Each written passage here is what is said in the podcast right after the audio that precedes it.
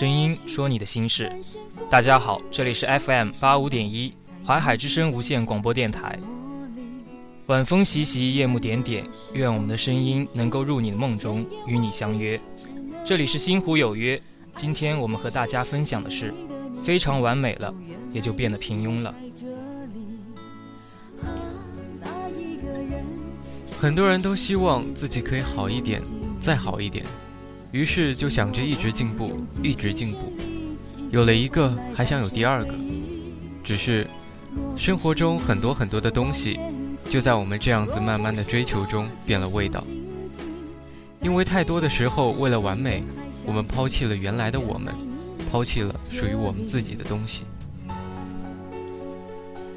朋友做阿里，有个人建议他说：“做阿里其实不难，把行业的前十名搜集起来。”然后他们所有的优点都融合在一起，那这样子你就可以做得非常好了，就可以超越他们了。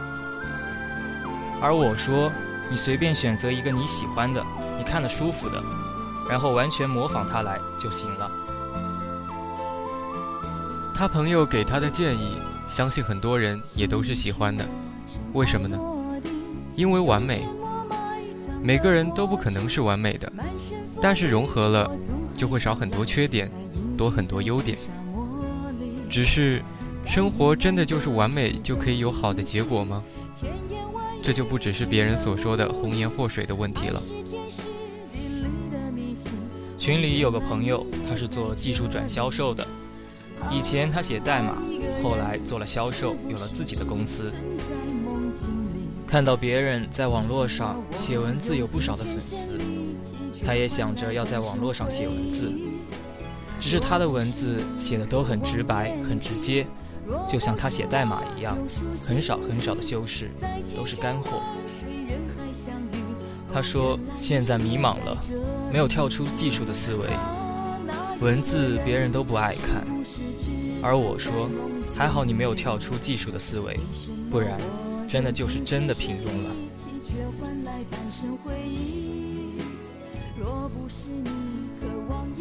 网络上，或者是我们身边，写代码的人很多，写文字的人很多，但是写代码的人来写文字的真的不多。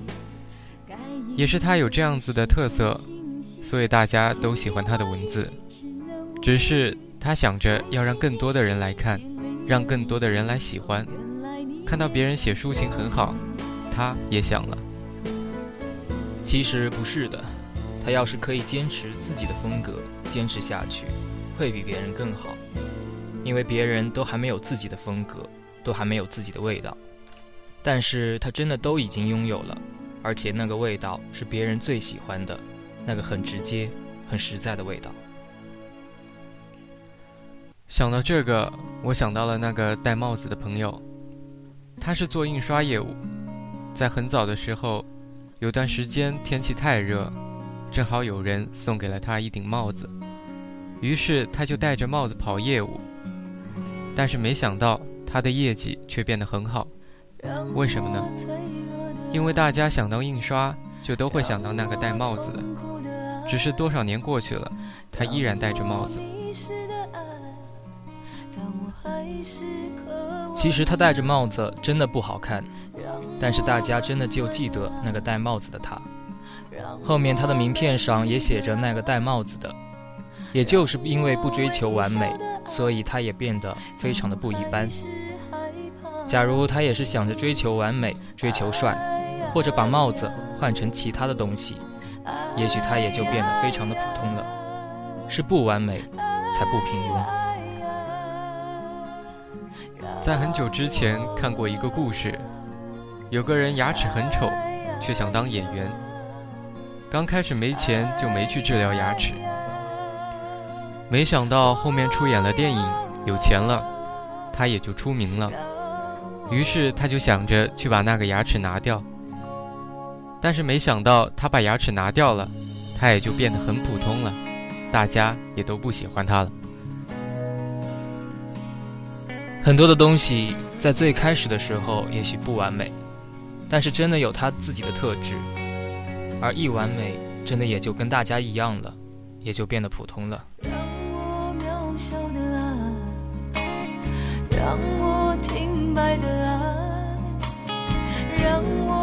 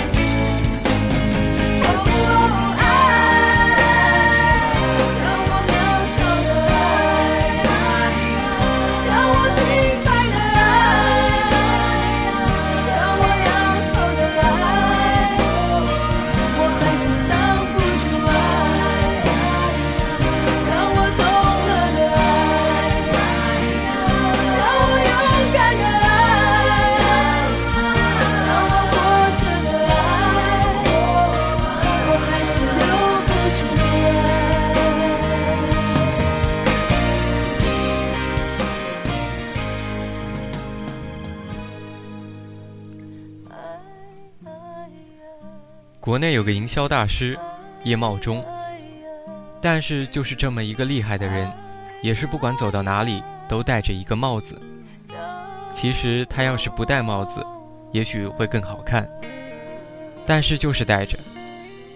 还有一个是陈奕迅，他的头发很丑，但是很多人见到他的第一时间也是看他的头发。做个头发对于他来说很简单。但是他就是许久保持着自己这样子的风格。对于很多的人来说，其实丑与不丑已经真的没有那么重要了，有个突出的点让人记得才是最为重要的。而且丑点就丑点嘛，有好的效果就行。群里有个人，我第一眼看到他的店铺我就很喜欢，真的不是非常好看，但是真的真的很实在，很实在，很有自己的特点。他对网络不懂，而且很实在、很直接，在家带着孩子，所以他的淘宝店很丑，东西也不多，有装修，但是是用最简单的那一种模板，而且东西很少，一共也就十二种，而且他还显示了两次，上面推荐一次，下面推荐一次。但是就是这样子丑丑的装修，生意真的很好。第一看到他的店铺，我说喜欢你这样子的风格，很土很实在，东西也不多。他说他买东西喜欢实在，喜欢看重点，不喜欢花哨，也怕顾客不知道要怎样选择，所以东西也就传了那么几种了。但是就是这么一个土土的店铺，真的可以让人觉得很舒服。我相信他也看到了很多的店铺，看到很多装修很好的，但是就是他这样子的实在，坚持自己的特点，倒还真的走出了属于自己的特色。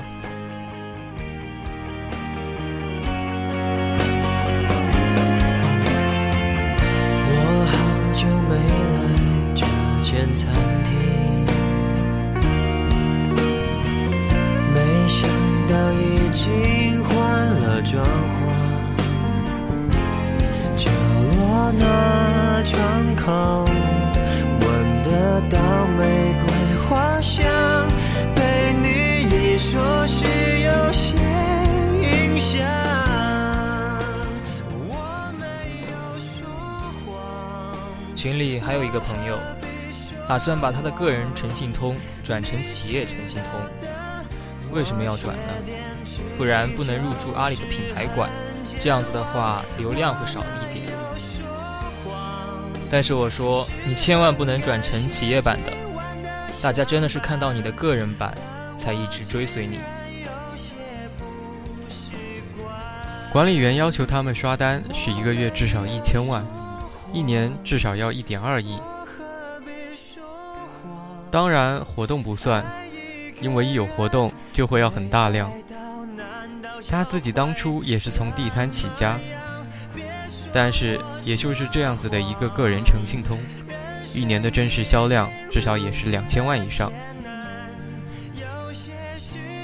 人生很多很多的东西，真的是在我们追求完美的过程中，悄悄的消失了。我们想要很多的东西，可是我们却失去了更多的东西。很多时候都失去了原本我们自己。其实每个山都有每个山的美丽，每条河都有每条河的风景。做自己真的很重要，坚持自己的路，走出自己的风格，这样子的美丽，才是独一无二的魅力。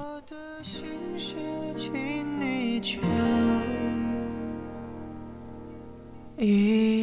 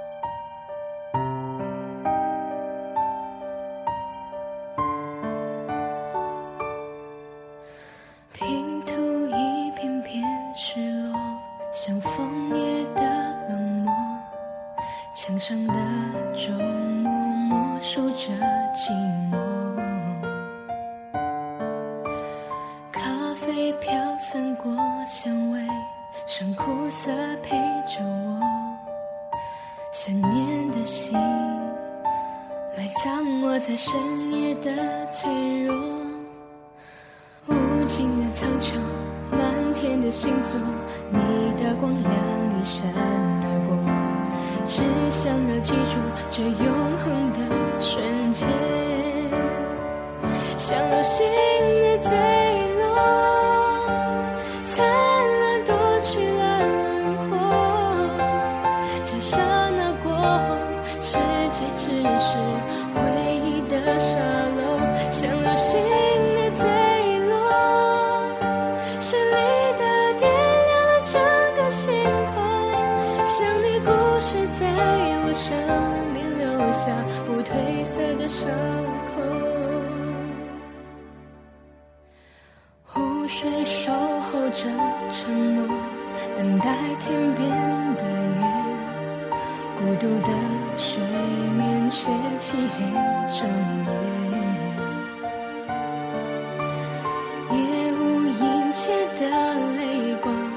蒸发在角落，它无情的遗忘。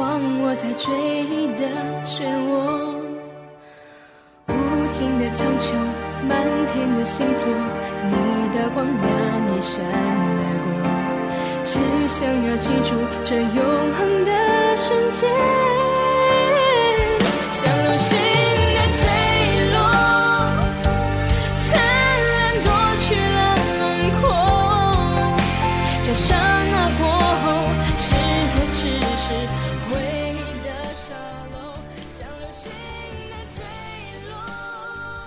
欢迎回来，这里是读书物语。今天让我们阅读龙应台的《目送》。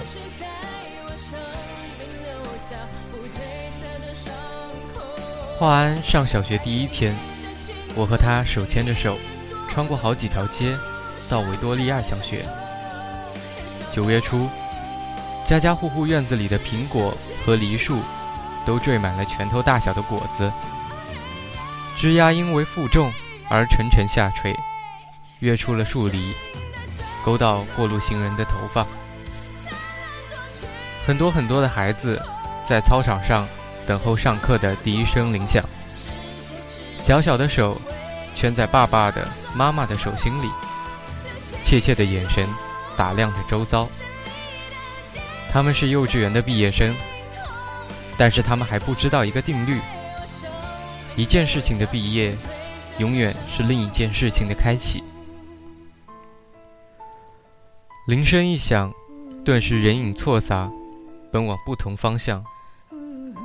但是在那么多穿梭纷乱的人群里，我无比清楚地看着自己孩子的背影，就好像在一百个婴儿同时哭声大作时，你仍旧能够准确地听出自己那一个的位置。华安背着一个五颜六色的书包往前走，但是他不断的回头，好像穿越一条无边无际的时空长河。他的视线和我凝望的眼光隔空交汇，我看着他瘦小的背影消失在门里。十六岁，他到美国做交换生第一年，我送他到机场，告别时照例拥抱，我的头只能贴到他的胸口，好像抱住了长颈鹿的脚。他很明显的在勉强忍受母亲的深情。他在长长的行列里等候护照检验，我就站在外面，用眼睛跟着他的背影一寸一寸往前挪。终于轮到他，在海关窗口停留片刻，然后拿回护照，闪入一扇门，疏忽不见了。我一直在等候，等候他消失前的回头一瞥，但是他没有，一次都没有。此刻他二十一岁，上的大学正好是我教课的大学。但即使是同路，他也不愿搭我的车。即使同车，他戴上耳机，只有一个人能听的音乐，是一扇紧闭的门。有时他在对街等候公车，我从高楼的窗口往下看，一个高高瘦瘦的青年，眼睛。望向灰色的海，我只能想象，他的内在世界和我的一样波涛深邃，但是我进不去。公车来了，挡住了他的身影，车子慢慢开走，一条空荡荡的街，只立着那一只油桶。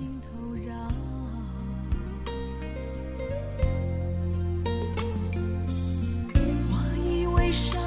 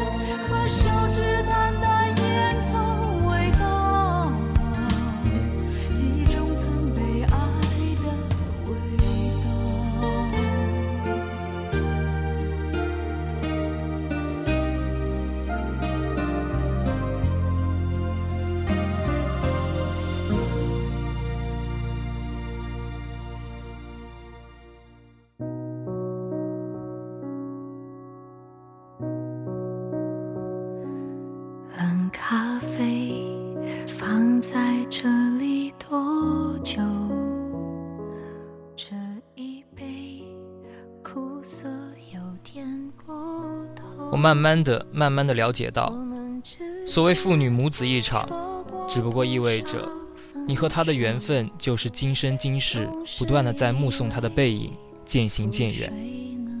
你站立在小路的这一端，看着他逐渐消失在小路转弯的地方，而且他用背影告诉你，不必去追。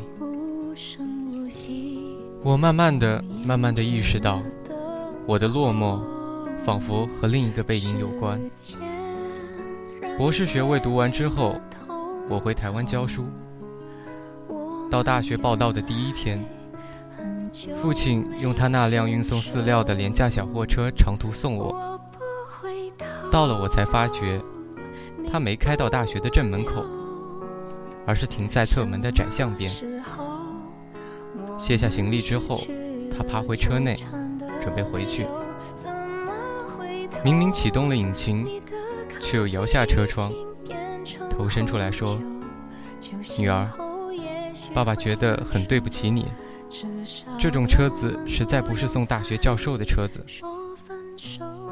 我看着他的小货车小心的倒车，然后噗噗驶出巷口，留下一团黑烟。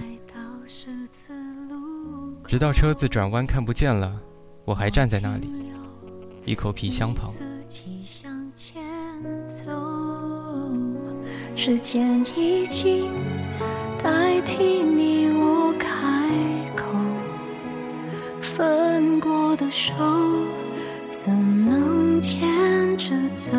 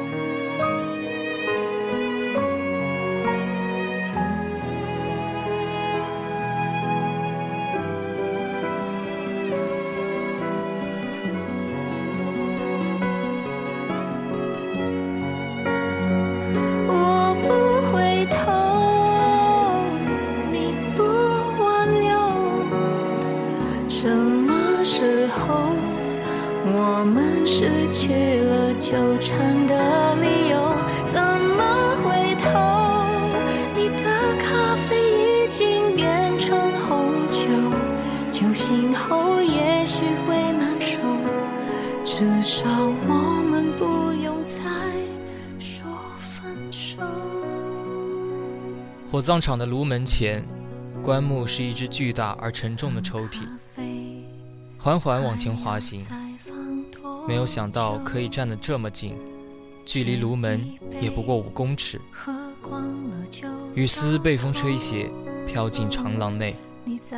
我撩开雨湿了前额的头发，深深的、深深的凝望，希望记得这最后一次的目送。我慢慢的、慢慢的了解到，所谓父女母子一场，只不过意味着，你和他的缘分，就是今生今世不断的目送他的背影渐行渐远。你站立在小路的这一端，看着他逐渐消失在小路转弯的地方，而且他用背影告诉你，不必追。当你读到这段话的时候，你的心会不会剧烈的颤动一下？这一段话说的既令人心酸又无奈。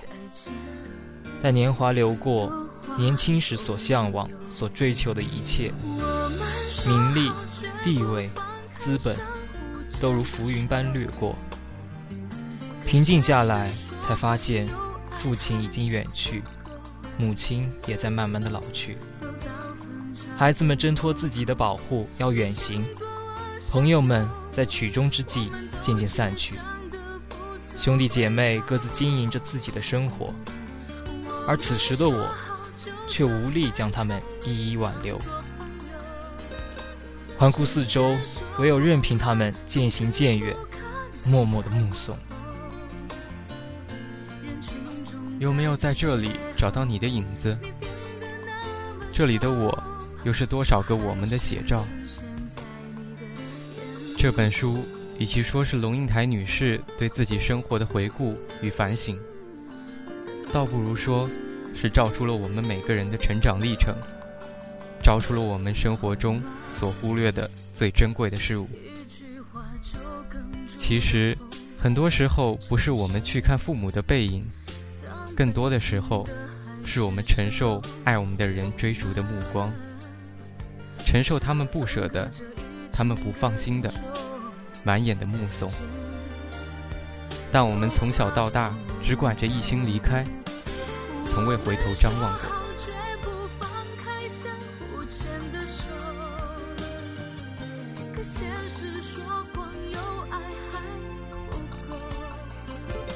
不要问时间都去哪儿了，都藏进了父母的满头白发，生儿养女，柴米油盐，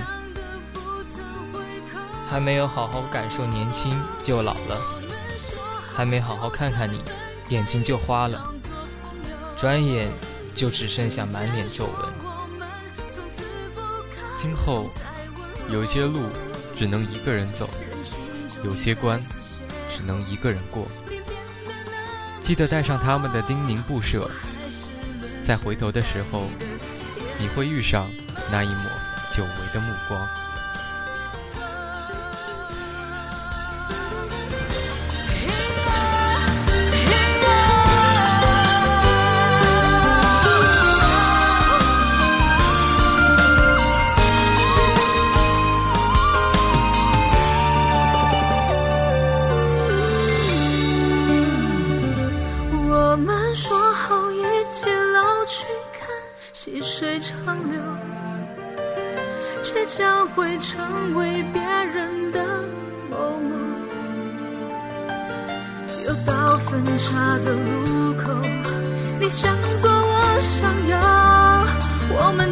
强忍着不曾回头。我们说好下个永恒三十分钟，短暂而温馨。我们下期再见。本期播音。